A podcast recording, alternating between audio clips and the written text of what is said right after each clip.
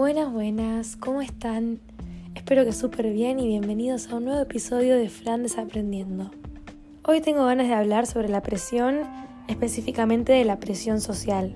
Esta es la influencia que ejercen otras personas sobre tus valores, actitudes, formas de ver la vida, pensamientos y comportamientos. Y es un problema que puede causar varias consecuencias.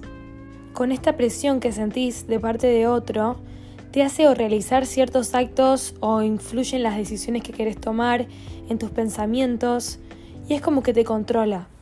Investigando un poco, vi que hay tres tipos de presiones. Presión informativa, que influye a la persona con argumentos con el fin de cambiar su parecer, es decir, trata de hacerle cambiar de opinión. La presión normativa, que influye de manera normativa justamente con demandas, amenazas o ataques personales. Y la interpersonal, que se trata de influir a través de promesas, recompensas o aprobación social. Muchas veces podemos notar esto con la inseguridad de cada uno, con sentirse inferior, tener la autoestima muy baja o por una falta de personalidad que todavía no se desarrolló y que vas agarrando de los demás, como copiando para querer pertenecer a algún lugar.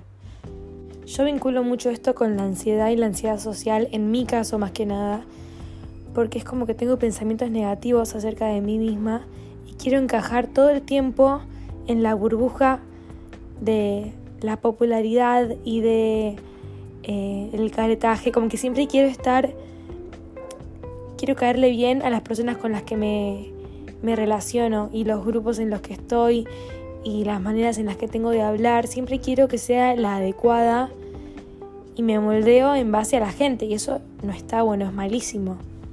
Últimamente me pasa mucho menos, pero sí es un problema serio, común, que nos pasa más que nada a los adolescentes y jóvenes, que tratamos de, caer bien, entonces hacemos cosas que uno ni se imaginaría por el simple hecho de agradar.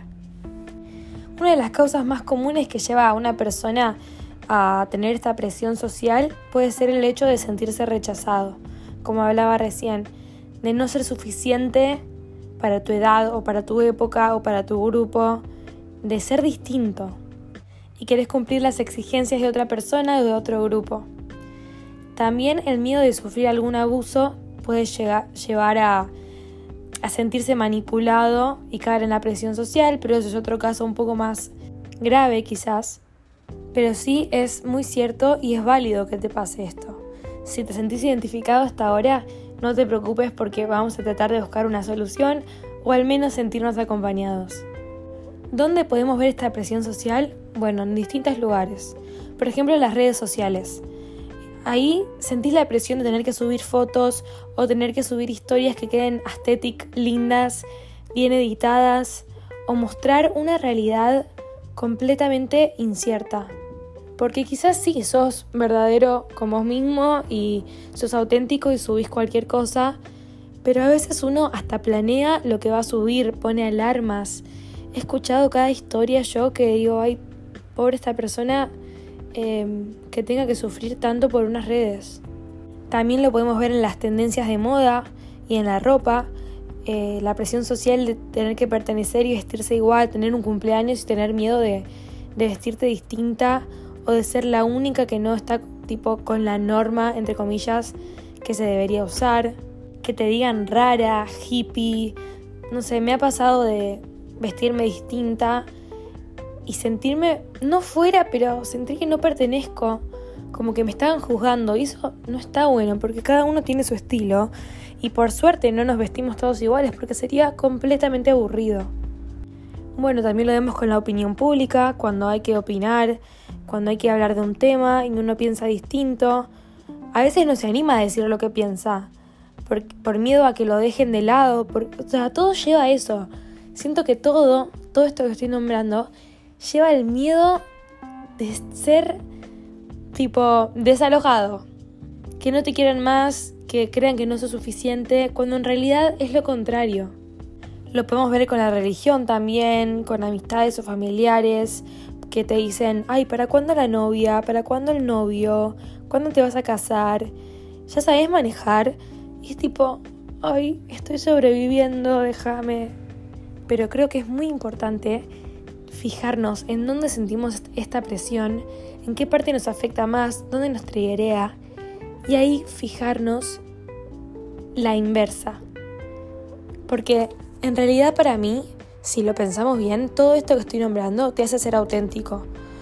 Digamos, el vestirte distinto, el opinar de otra manera y el animarse a opinar de otra manera también, el animarse a compartir tus diferencias y quizás enseñarle al otro que está bien mostrarse como sos. Creo que tenemos que aprender distintas cosas, entre ellas aprender a decir que no. Muchas veces esto tiene que ver con los límites y que como no nos tenemos mucho amor y tenemos la autoestima baja y somos muy inseguros, no ponemos límites sobre lo que nos gusta, sobre lo que nos hace bien y sobre lo que nos lastima. Entonces, aprendiendo a decir que no, ya sea no me gusta tu comentario, no me sirve, o no tenés el derecho a opinar sobre mi ropa, o no quiero hablar de esto en este momento, nos va a nos va a hacer sentir mucho más independientes y agradecidos con nosotros mismos. Otra es trabajar en nuestra autoestima y en nuestro self-love, porque nos tenemos a nosotros, ¿entendés? Nos tenemos toda la vida, vamos a vivir en este cuerpo y tenemos gustos distintos y qué mejor que celebrarlos e imponer nuevas modas. A mí me sirve mucho decirme afirmaciones, escribirme cosas lindas, leer frases motivacionales, porque a veces estoy triste y me olvido de que no soy la única que lo pasa así. De, no lo digo como comparando, tipo, no sos la única que se siente así, no, no puedes sentir este dolor, sino como, bueno, no sos la única, eso está bueno, significa que es común que que te pase, que es normal, que lo vas a poder superar, como en ese sentido, ¿se entiende? Porque si no, todo esto que estamos hablando tiene muchas consecuencias, como conformarse con, con cosas que no nos satisfacen, con las decisiones tomadas, estrés, ansiedad, aislarnos. Entonces creo que hay muchas maneras en las que podemos tratar de ayudarnos. Primero que nada, identificar que sentimos presión social en varios temas ya sea orientación sexual, religión, pensamientos, artistas, realmente puede ser con cualquier tema porque es con cualquier cosa que te guste o sientas que te gusta hacer, te va a pasar o no, pero es posible que te pase. Una vez que lo identificás, ahí empezar a accionar con todas las cosas que dije y con otras que seguramente están pensando en este momento, que son bienvenidas a contarlas obviamente. Ahora voy a dejar una cajita con preguntas y bueno, tratar de mejorar esto y de empezar a que nos importe menos, porque la vida es corta y al fin y al cabo uno tiene que vivirla lo más feliz posible, lo más suelto y, libre posible. Les recomiendo la canción Un beso en la nariz, que está muy buena, de Adrián Berra, que tiene que ver un poco con esto. No me acuerdo si ya la recomendé, pero si ya la recomendé, bueno, va de nuevo. Creo que tiene mucho que ver con el tema y el podcast de Emma Chamberlain que habla de estas cosas, Anything Goes. Así que bueno, espero que les haya gustado, que se queden con algo y nos vemos en el próximo episodio. Que tengan muy buena semana.